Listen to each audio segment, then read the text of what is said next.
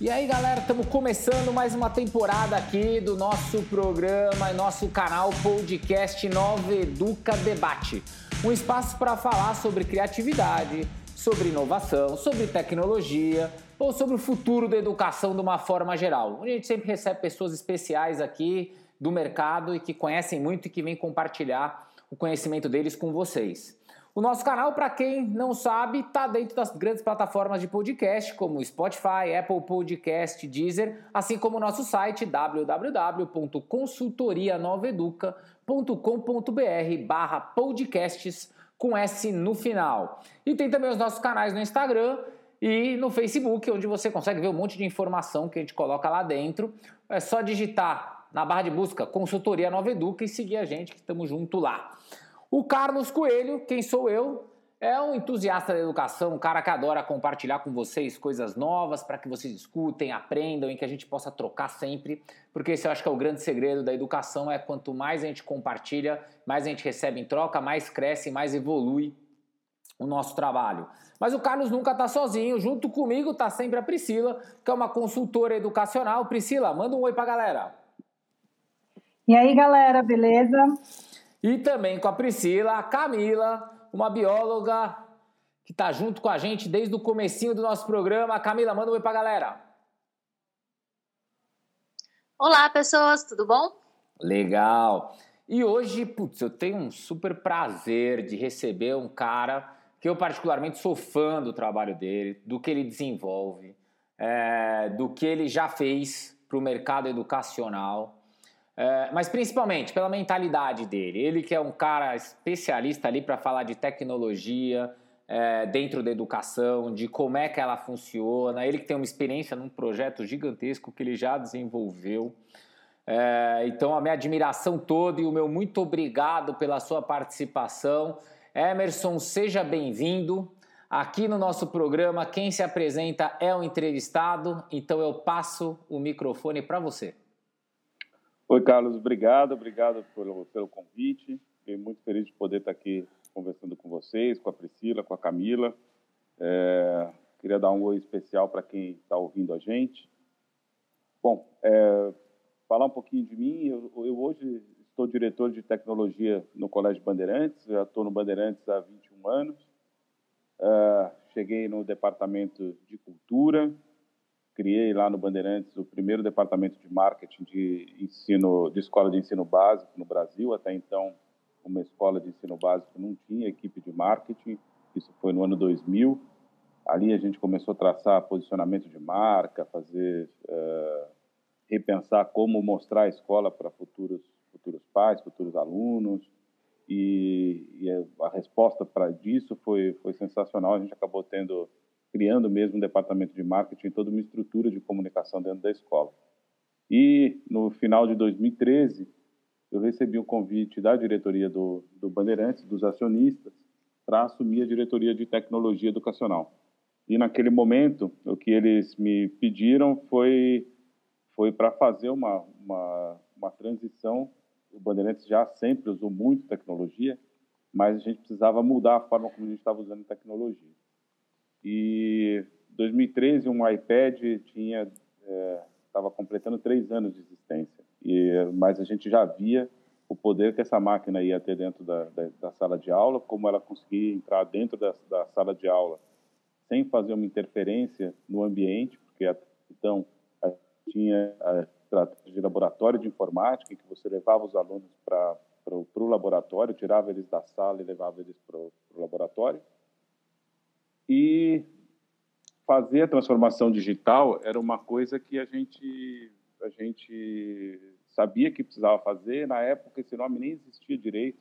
A gente falava em, em mobilidade, trazer eh, tecnologia mais mobile, mas a gente começou um projeto em ousado na época, que a gente já começou a colocar o tablet como material didático obrigatório e é, começou a, a, repensar nos materiais didáticos é, para que eles fossem feitos e produzidos é, para os alunos usarem em versão digital. Então, hoje, acho que eu sou um entusiasta também da educação, de, de pensar em novos modelos de ensino-aprendizagem, para que os nossos alunos tenham principalmente prazer em estudar. Acho que isso que a gente precisa ensinar é, e mostrar para eles o quanto que é importante a gente tem, ter prazer em aprender. Né? Acho que isso é o, é o Legal, legal, legal. Bem, pessoal, vocês já viram que vai ser um dia e um, um assunto super legal para debater, para ouvir, para tentar entender mais e principalmente para aprender. Então fica aí, a gente só vai entrar na nossa vinheta e a gente já volta com as perguntas para o Emerson. Podcast Nova Educa Debate um bate-papo sobre o futuro da educação com profissionais do mercado. Beleza, estamos voltando aqui. Emerson, mais uma vez, muito obrigado pela sua participação. Cara, eu acho que eu queria que você começasse contando para o pessoal um pouquinho a sua visão sobre tecnologia, né? Você contou aí no seu short bill aí que você não entrou já como diretor de tecnologia, você não foi contratado para isso, você evoluiu nisso. É, mas eu queria que você desse a sua visão. Como é que você enxerga hoje tecnologia e educação dentro do mercado? Olha, é, é, eu acho que sempre quando a gente leva alguma coisa para a sala de aula, é, a gente tem que transformar esse ambiente em, algo mais, mais agradável para o aluno aprender e que, que, que traga novas possibilidades para os professores. Né? Então, é, eu acho que quando a gente leva é, o digital para dentro da escola, a gente está falando muito mais a linguagem do aluno e isso faz com que eles tenham mais interesse. Mas o que eu, o que eu sempre procuro falar para a equipe, falar com os professores, é que é, que é o seguinte: é, eu acho que a tecnologia pode ajudar os humanos a serem mais humanos e entregar para as máquinas aquilo que máquinas podem fazer. Então, uh, hoje em dia a gente começa a ver que, por exemplo, uh, a memorização acaba não sendo uma coisa tão importante quanto era na época que eu fui estudante, por exemplo. O mundo não exige não, não quer mais tanto uma pessoa que tenha alta capacidade de memória, porque a memória pode ser emprestada para as máquinas. E quando hoje em dia, por exemplo, a gente conversa com, com as assistentes do tipo a Siri, a Alexa, é, elas acabam sendo uma memória externa que a gente tem. Então, quando a gente pensa numa criança hoje de 10 anos, essa memória externa dela vai estar muito mais acessível é, fácil de fácil para ela acessar e, e, buscar o conteúdo. Porém, fazer as grandes perguntas, é, olhar criticamente situações, colocar criatividade, esse tipo de situações são coisas que as máquinas vão ter muito mais dificuldade de fazer. Então, isso é um, são algumas das características dos humanos que a gente tem que reforçar para que as pessoas é, tenham, é, encontrem é, algumas questões para trabalhar, algumas, algumas, uh, algumas áreas para desenvolver mais. Eu sempre acho que o, o a, a, gente tem que usar a tecnologia para olhar os processos que hoje já são uh, muito, já foram muito testados. Eu sempre falo aquele ciclo de PDCA, de administração que a gente fala, né, de planejamento, é, plan do, check, é, é, e, e, analisar, né? É, a gente fazer isso, uh, a gente já fez muito isso para, por exemplo, ensinar física, ensinar química, ensinar matemática. Então, tem algumas coisas que a gente já consegue ensinar para a máquina como fazer. E até antes da pandemia, quando a gente falava disso, parecia que isso estava muito longe. Hoje, quando a gente vê os alunos usando os computadores e os, e os professores também, a gente começa a perceber que tem caminho para a gente construir umas rotas é, é, didáticas que a, a, máquina nos ajude, inclusive, a entregar um, um, ensino de mais qualidade. A gente consegue cobrar mais de quem tem mais potencial ou está afim de entregar mais e, cobrar o mínimo possível daquilo que o, alguém que não tem tanta facilidade em um determinado assunto. Mas uh, as máquinas podem, podem ajudar a gente nisso. Então, acho que ela, a, a tecnologia tem um papel fundamental nesse sentido. Legal, legal. E, e, me fala uma coisa, você, tá, você colocou um lado que eu acho muito, assim, eu concordo em gênero, número e grau com você, nesse lance de a máquina, a tecnologia, de uma forma geral, ela vem para colaborar. Ela não vem para substituir, trocar pessoas. Ela vem para colaborar, mas a gente tem que entender que, obviamente, isso traz alterações, né? que isso vai mudar um pouquinho alguns formatos e algum jeito. Como é que você enxerga essas mudanças que estão acontecendo hoje que são culpa da tecnologia? Como é que você. Culpa não, né? Que vem para melhorar devido à tecnologia. O que, que você enxerga, assim, como resultado hoje? Então, acho que o papel, pensando bastante na escola, né, a, o papel da tecnologia sempre foi apoiar a, a proposta pedagógica. Então, você tem uma proposta pedagógica e a partir do desenho da proposta pedagógica você você passa a inserir a tecnologia para ajudar. E eu acho que isso começa a mudar um pouco. Acho que a proposta, quando a gente desenha a proposta pedagógica, a gente já tem que começar a incluir a tecnologia. Não é depois da proposta pedagógica pronta que você coloca a tecnologia. Tem que ser a quatro mãos. E esse é o maior desafio, porque a gente vai precisar encontrar um, uma generosidade muito grande dos pedagogos nesse momento, porque eles vão ter que abrir mão um pouco de, de, um, de um poder que eles têm, porque a, a, a educação está na mão do pedagogo, uh, para que, que as pessoas de tecnologia entrem e auxiliem. E eu falo isso com muita tranquilidade porque eu não, não, não me considero um cara de tecnologia. É, a minha formação toda é, é em humanidades. Então, quando eu falo de trazer o pessoal de tecnologia, eu estou falando das pessoas com quem eu convivo diariamente e sei que elas têm muito para agregar, muito, muita vontade de ajudar e mas que sempre entram no processo no final. E acho que se a gente começasse a construir os modelos pedagógicos, as trilhas didáticas, usando o, o, a expertise das equipes de tecnologia, a gente conseguiria produzir algo mais, mais atraente, mas principalmente mais produtivo para os alunos e para a educação. Emerson, é, fala, pode terminar, Emerson. Termina a sua fala aí, não tem problema não. Não, é que tem uma, uma coisa que eu sempre fico, fico é, me perguntando, que é assim, como é que a escola vai abrir espaço para cuidar de fato de questões socioemocionais e sociorrelacionais, que são fundamentais e cada vez mais importantes para um ser humano que é bombardeado de informações todos os dias, bombardeado de fake news todos os dias e que tem que tentar discernir o que é certo e o que é errado, é, o que viver num mundo que talvez nem não, não haja esse certo e errado tão tão cravado. É, que tipo de, de habilidades e competências que esse indivíduo tem que ter e a gente vai precisar trabalhar na escola. E em qual momento a gente vai fazer isso? É, a gente ser isso, esses temas e essas abordagens sem estressar demais o aluno. Eu acho que a tecnologia pode ajudar as questões cognitivas, que a gente já tem esse conhecimento que eu falei dos PDCAs que a gente fez, para otimizar o tempo do aluno na escola. A gente trabalhar outras questões dentro da escola. E, Emerson, me conta uma coisa. Você está falando muito de PDCA, de processo aqui, de, de uma forma geral. Você consegue colocar para a gente, é, até para esclarecer mais para pessoas, assim, o que, que você enxerga que é o processo? Você falou há um tempinho atrás, falou, olha, é importante a gente construir o plano pedagógico, mas incluir tecnologia já nele, né? E não depois dele tentar adaptar a coisa. Como é que você enxerga para uma escola que hoje quer implementar, o que está querendo inovar, o que está querendo fazer alguma coisa diferente? Como é que você faria o passo a passo para ela? Que dicas que você daria nesse passo a passo para ela?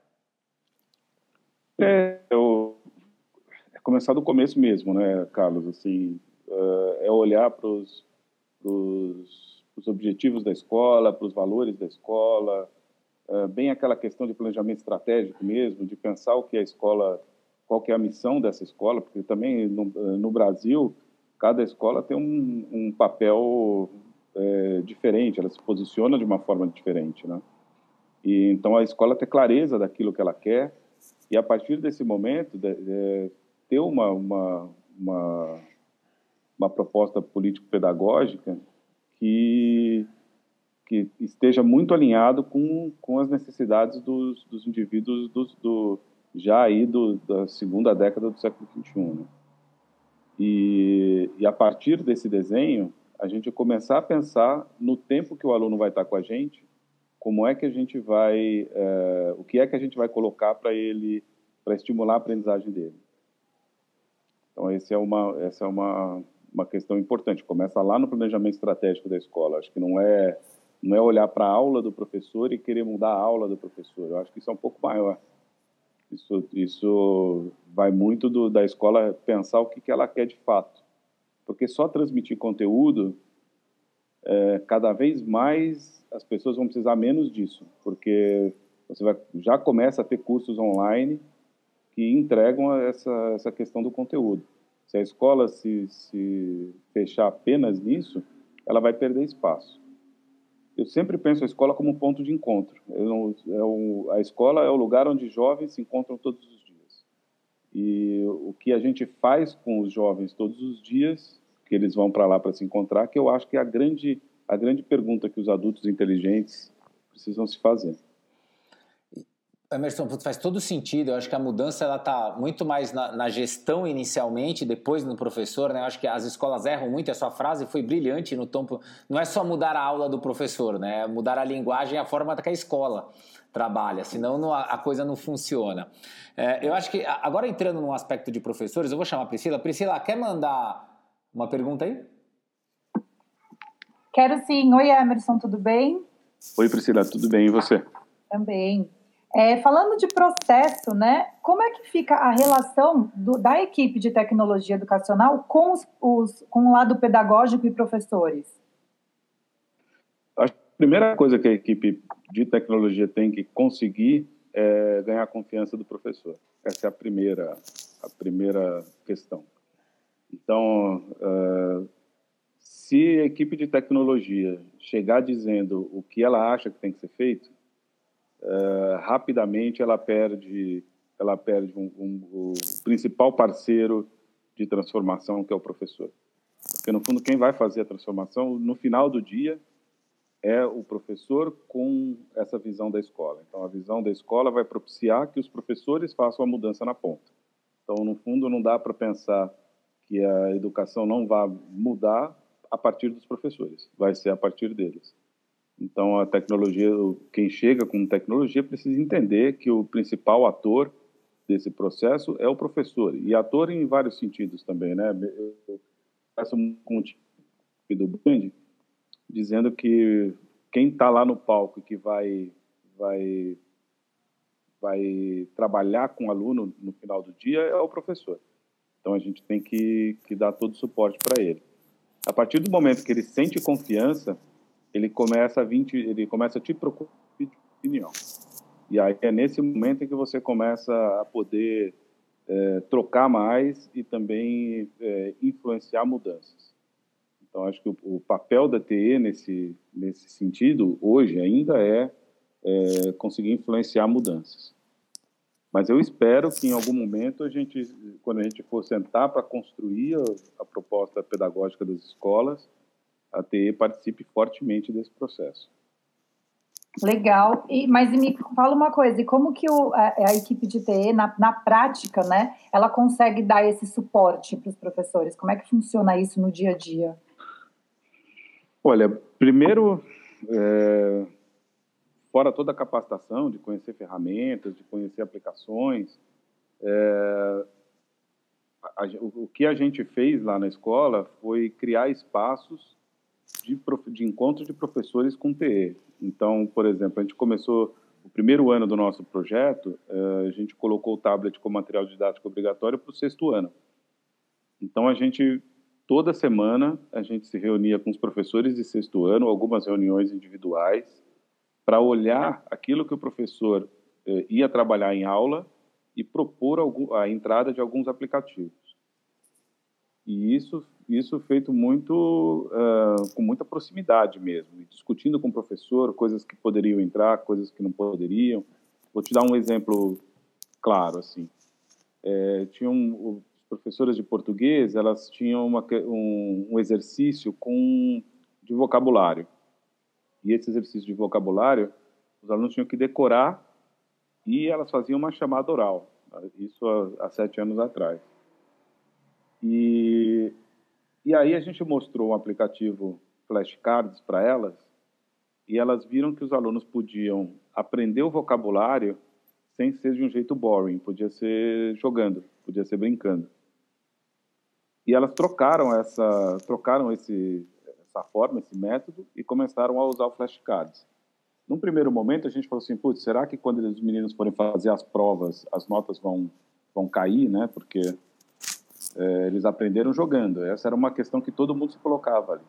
E foi incrível, porque na, a gente acompanhou os dois primeiros anos e nessa prova a gente tinha um incremento de 0,1 na nota, que é pouco o incremento. Mas a dinâmica de aula foi muito mais agradável, tanto para o professor como para o aluno, e o professor terminava o dia menos estressado, porque os alunos trabalhavam. Eles trabalhavam jogando, brincando, se divertindo, e os professores não tinham chamar atenção para prestar atenção na aula ou para prestar atenção na lousa. Então, esse é um dos exemplos que teve a, a forma de trabalho do dia a dia. Não sei se eu te respondi. Emerson, sabe que, cara, você está trazendo coisa aqui que eu estou adorando ouvir. Eu acho que é muito legal compartilhar é, esses conteúdos, né? A conexão que a tecnologia quando bem casada com a educação, com o pedagógico, ela, ela, ela, literalmente ela ensina de outra maneira, mas de uma maneira mais prazerosa, onde os resultados né, acabam atingindo tópicos maiores. Continuando ainda nesse lance de projeto, eu vou chamar a Camila. Camila, quer mandar uma aí sua? Sim, oi Emerson, tudo bom? Oi Camila. É, Imagino que esse trabalho colaborativo que você fez tão perto assim com os professores tenha sido difícil. E a minha pergunta é: conta mais sobre a evolução desse projeto e aonde você espera chegar. Olha, o que a gente, o que a gente busca é que os professores sejam autônomos com relação à tecnologia. Então, o nosso sonho é que a gente não precise de TE, né? Então, a gente brinca lá em TE que a gente trabalha para para que a gente não exista depois. Porque a intenção é que o professor é, seja capaz de eles com eles mesmos trocarem, assim como eles trocam informações de livros, assim como eles trocam é, informações hoje de vídeos, de, de, filmes. A ideia é que eles troquem também, as, as, é, por exemplo, aplicativos e aplicações que eles podem usar em sala de aula. E hoje a gente já, isso é uma coisa que eu fico muito feliz, porque a gente já vê muito isso acontecendo no Bandeirantes. Então, Várias vezes a gente vê uma cena de um professor pegando uma aplicação que ele está usando em, em, em, português, por exemplo, e, e mostrando para o professor de biologia. Esse flashcards que eu falei para vocês, ele aconteceu uma coisa muito legal que foram os alunos do sexto ano pegaram flashcards que estava sendo usado em português, mostraram para a professora de biologia e a professora de biologia começou a ensinar eles a usar o flashcards para fazer resumos de estudo. Então, assim, é, quando você vê que a, a tecnologia está dentro da cultura da escola, aí é o sinal de que as coisas estão rodando bem. E hoje a gente investe muito nessa questão de cultura digital, que a cultura digital tem que estar tá em todo mundo, do, do, do professor, o aluno, até o, o, a nossa equipe de contabilidade, por exemplo. Todo mundo tem que estar tá com um mindset é um mindset digital. Que interessante, Emerson. É, você pode contar algum caso para gente específico que você tem orgulho, que você olhou e falou assim, olha, isso vai dar certo com certeza? Emerson, vou até acrescentar aqui, conta alguns cases de professores, assim, o que rolou, porque é legal, acho que esses cases que nem esse do flashcard, o que mais que uhum. vocês viveram que você pode compartilhar? É, é, por exemplo, no, no, nas nossas aulas de STEAM, é, quando os alunos vão começar a desenvolver o projeto, na parte de, de planejamento hoje, eles usam ferramentas como design thinking, como é, usam ferramentas de mapa mental e tudo isso começou a ficar. É, isso era possível no papel, mas quando a gente traz traz o digital, isso fica muito mais fácil porque a, as trocas e os compartilhamentos são muito mais muito mais simples, né? Tem uma coisa que eu que eu fico muito feliz hoje que é que a gente conseguiu instalar um modelo de capacitação dentro da escola que não é mais é, top-down. A gente não, já há quatro anos que a gente não tem uma capacitação de tecnologia na escola. É, daquelas capacitações que a gente fala assim, olha, agora todo mundo vai sentar e vai aprender tal coisa. Isso a gente não tem feito mais, já há quatro anos. Ah, mas isso significa que não tem mais capacitação? Não, ela acontece o tempo inteiro. Então, o que você mais vê hoje dentro da escola é alguém pegando um, um tablet e, ou um celular ou um computador e mostrando para o colega alguma coisa que ele aprendeu. Agora, a gente acabou de comprar, a gente ia colocar as canetinhas, as Apple Pencils para os professores. E o primeiro modelo que veio foi, bom, como todos os professores do Bandeirantes têm, têm o, app, o, o iPad da Apple, vamos comprar uma caneta para cada um. Aí a gente falou, mas será que todo mundo vai usar? Ah, então vamos fazer diferente. Vamos pegar os nossos 20 professores que são os disseminadores de, de, de tecnologia, vamos entregar essas canetas para eles e vamos, vamos ver qual vai ser a reação dos, dos outros professores. E o que começou a acontecer foi que esses 20 professores começaram a usar, eles têm facilidade com tecnologia, e começaram a mostrar para os outros 20 como era mais fácil usar a caneta. Nisso, assim, em questão de um mês, a gente já começou a ter uma demanda enorme de professores querendo usar a caneta. Aí a gente foi, comprou as canetas para eles e a gente não precisou fazer um minuto de capacitação, porque eles foram aprendendo com os colegas deles. E muitas vezes o que a gente faz é soltar pílula para esses influenciadores. A gente solta algumas coisas e eles vão distribuindo isso dentro da rede de professores. Então, eu acho que esse, isso é uma das coisas que eu fico mais feliz de ver, porque quando está acontecendo desse jeito, quando a capacitação está acontecendo em rede, é sinal de que a, a, a cultura da escola se apropriou do uso da tecnologia. E isso é o que me deixa mais, mais feliz, assim, porque é, eu fico feliz até por mim mesmo, porque eu tenho tempo de fazer outras coisas. Isso já está resolvido, dá tempo de fazer outras coisas que a gente precisa fazer. Né? Sabe que você está contando aqui e eu fico super assim motivado de ouvir as suas palavras, mas com certeza dentro de quem está ouvindo o nosso programa deve ter aquelas perguntas assim: ah, mas é que ele tem, tá tudo pronto, já está funcionando. Eu queria que você falasse, Emerson, o seguinte: eu tenho certeza que isso hoje, obviamente, é fruto do trabalho que vocês vêm desenvolvendo há anos, e não fruto de um trabalho de dois meses que vocês começaram e agora está dando certo. É, voltando no tempo, lá no começo, quando você começou, e aí que eu acho que é o legal de se colocar, como é que você gera essa, essa liderança, né? Como é que você enxerga é, as lideranças educacionais se posicionam no começo do projeto? Qual é a relação que você tem que ter com o professor? Porque hoje você está contando cases super legais, quer dizer, hoje está orgânico o negócio, não é mais treinamento, é orgânico. As pessoas aprendem, compartilham e a coisa vai evoluindo numa velocidade muito mais rápida até do que você ficar dando treinamento duas vezes por ano. É, mas as escolas com certeza falam, pô, mas a minha escola não é assim, ela não vai ser orgânica. Quais, como é que você vê esse papel da liderança e esse trabalho que ela deve fazer lá no começo e depois como é que isso evolui?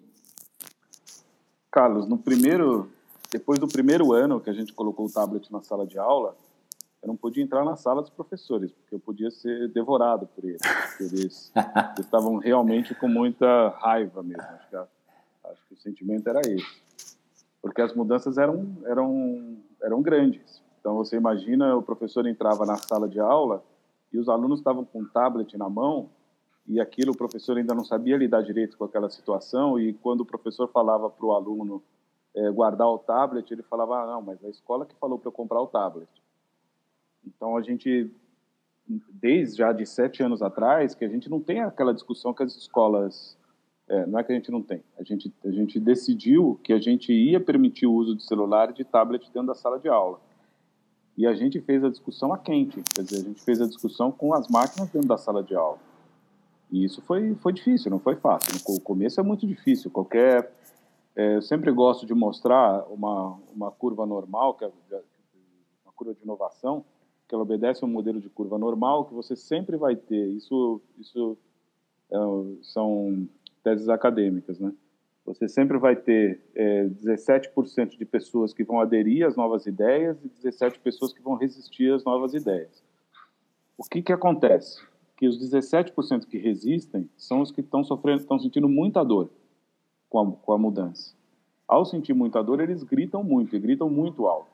Então, a sensação que a escola fica é que está todo mundo com problema, porque quem não está sentindo dor não está falando, até porque está vendo o outro sofrendo e não quer se contrapor e criar um, um, um ambiente de cisão ali entre os próprios professores, por exemplo.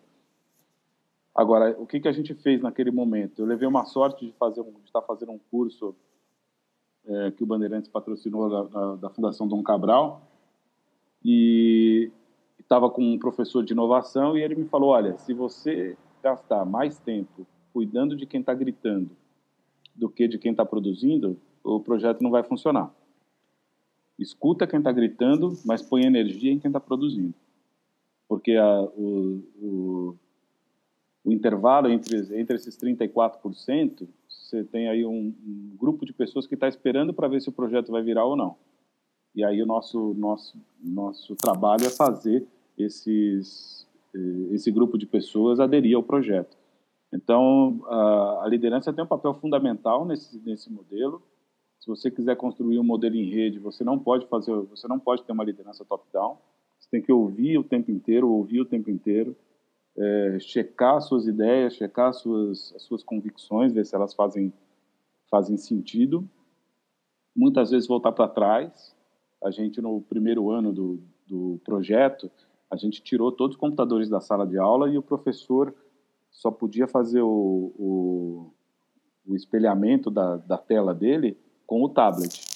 E a gente viu que alguns tinham muita dificuldade de usar o tablet. Então a gente voltou para trás e colocou, colocou os computadores de volta. Quando os professores ficaram mais confortáveis com os, com os computadores em sala, eles também começaram a se arriscar mais com o tablet. Então tem é, é um processo de, de aprendizagem, não é simples. Hoje, quando a gente conta, claro que a gente está contando aqui das vitórias, mas é, a gente passa por vários desafios, desafios de equipe mesmo. Chega uma hora que a equipe se pergunta se a gente está no caminho certo. E, e aí a gente tem que buscar aqueles, aqueles valores que a gente escreveu, uh, o que a gente escreveu como meta nossa, colocar na mesa de novo e dizer, olha, tá, a gente está chegando lá, vamos continuar. Mas não é não são só louros, né, Carlos? Acho que é isso que você quis dizer e você tem toda a razão. Assim, é um, é, é, vai de muito trabalho. Não é trabalho, persistência. É uma, e quando eu falo persistência, tem que ficar muito claro que tem que ser diferente de teimosia. É, tem que estar aberto o tempo inteiro para ouvir o time, para ouvir uh, as lideranças da escola, para ouvir os, os, os professores, os próprios alunos. A gente fez uma pesquisa muito grande agora em 2018, no final de 2018. A gente estava terminando, estava completando cinco anos de, de projeto. E a gente perguntou para os alunos e para os pais e para os professores se eles achavam que o Bandeirantes era uma escola digital. E 86% dos alunos respondeu que sim. E quando a gente viu esse número, a gente ficou muito feliz, porque se, os, se esses se esses seres humanos que nasceram digitais acham que a escola é digital, é porque a gente conseguiu fazer. Né? Agora é manter. Com certeza. Eu acho que assim, você está dando uma super aula, porque você está mostrando realmente que é possível, que você atinge resultados, mas que as coisas não são fáceis, que você precisa trabalhar, é, ter sinergia e ter força de vontade para dar sequência. Priscila, quer mandar a sua última aí? Quero sim. Emerson, você falou de que tem professores que são mais resistentes, né? Mas com o tempo, eles acabam aderindo ao uso da tecnologia ou até hoje ainda tem professores que são resistentes? Então, tem, acho que tem algumas coisas, né? Tem uns que são tem uns que são resistentes e tem outros que realmente têm muita dificuldade, né? Então a gente precisa dividir esses dois. É, o resistente é aquele que não quer nem tentar. E aí esse é um problema, né? Esse, é, a partir do momento que você traça uma proposta de que a tecnologia vai, vai entrar na sala de aula, você vê que a pessoa tem as competências necessárias para usar a tecnologia, mas ela não quer, é um cenário diferente de, por exemplo, você ter um professor brilhante que, que dá uma aula sensacional, e mas que tem uma dificuldade enorme de usar a tecnologia, não consegue usar. Então aí a escola também tem que se adaptar a esse a esse professor e encontrar uma forma de trabalhar junto. E aí vem muito trabalho de equipe, sabe? Acho que eh, não só de TE, mas da equipe das disciplinas. de como acolher e aproveitar da melhor forma possível esse, esse professor. Acho que o, o, o é, esse é um, um, caminho um caminho bom. É, dos, dos, desse, dos professores que não, que, não, que não querem, eu acho que chegou, chegou uma hora que eles, eles mesmos começam a sair. Quando eles veem que o projeto é digital e que você tem é, muita escola que não vai para o digital, e procura lugar que ser mais difícil. Mas isso não foi uma, uma coisa que aconteceu, assim, foi crítica no Bandeirantes, tá? Não, a gente teve um ou dois casos nesse sentido. Uh, mas a maioria, no final, eles demoram muito mais, mas a maioria, no final, adere, né? Porque começa a ver ganhos, né, Priscila? Você vê, por exemplo, são de provas. A gente tem um sistema de correção de provas que a gente escaneia todas as provas e os alunos, é, faz, é, os professores corrigem as provas na nuvem. O tempo de correção de prova caiu para um terço do tempo que o professor usava antes. Quando ele vê que a tecnologia trouxe um benefício para ele desse tipo, ele adere à tecnologia. Ele, ele, ele só não adere se ele não perceber um ganho de fato do uso de tecnologia. Emerson, cara, está sendo fantástico te ouvir. Acho que você está trazendo várias coisas super importantes aí para o mercado. É, eu, vou, eu vou encerrar aqui com uma pergunta para você, antes de agradecer a sua presença, que é: uh, com certeza você tem escolas hoje que não são nem, uma, nem um pouco digitais, comparados principalmente com o que você, o projeto que você construiu no Band. É, mas eu queria que você passasse um pouquinho para esses líderes que estão com vontade, é, para esses líderes que querem fazer. Ah, aí falando não de projeto, mas falando de pessoas, como é que ele deveria fazer? Porque você vem contando para gente aqui, é, olha, porque você precisa ter um relacionamento, você precisa dar suporte, mas o que, que você acha que é o primeiro passo com essas pessoas? É, que, como que é o comportamento da liderança para realmente ela conseguir um resultado e transformar a educação numa, numa, numa fase mais digital? Carlos, acho que a primeira coisa que esse líder precisa, é, se ele não tiver, precisa desenvolver, é um, conforto em estar vulnerável. Porque num processo de mudança desse tamanho, você vai estar vulnerável o tempo inteiro. E se você não ficar confortável, você não consegue fazer eu não, eu não digo de ficar extremamente confortável, mas eu, o que eu estou dizendo é para você não ficar muito desconfortável. Porque as, os questionamentos vão vir, as, as indagações vão vir.